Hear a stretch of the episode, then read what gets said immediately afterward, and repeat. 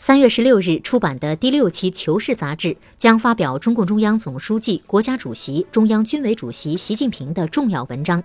加快推动媒体融合发展，构建全媒体传播格局。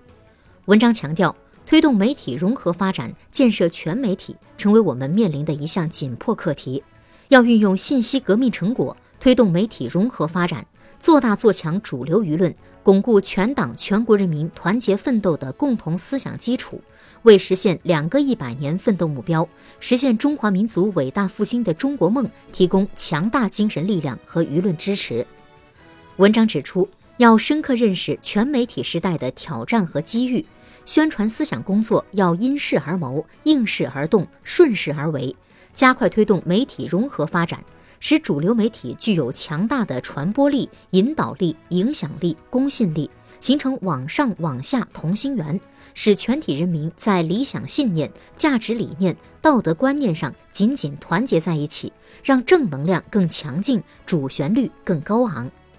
文章指出，要全面把握媒体融合发展的趋势和规律，要坚持一体化发展方向，加快从相加阶段迈向相融阶段，打造一批具有强大影响力、竞争力的新型主流媒体。要坚持移动优先策略。让主流媒体借助移动传播，牢牢占据舆论引导、思想引领、文化传承、服务人民的传播制高点。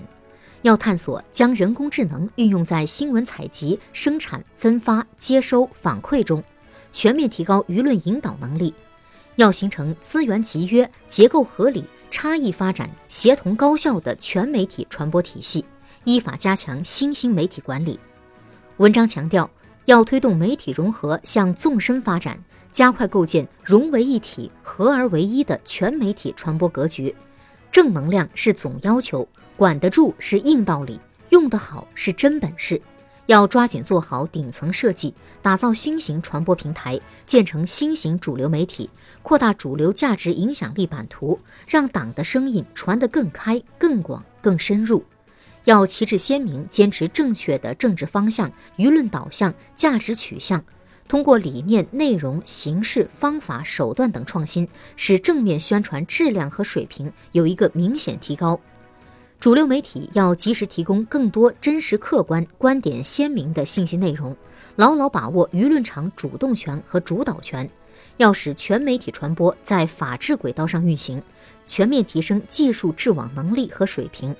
各级领导干部要增强同媒体打交道的能力，不断提高治国理政的能力和水平。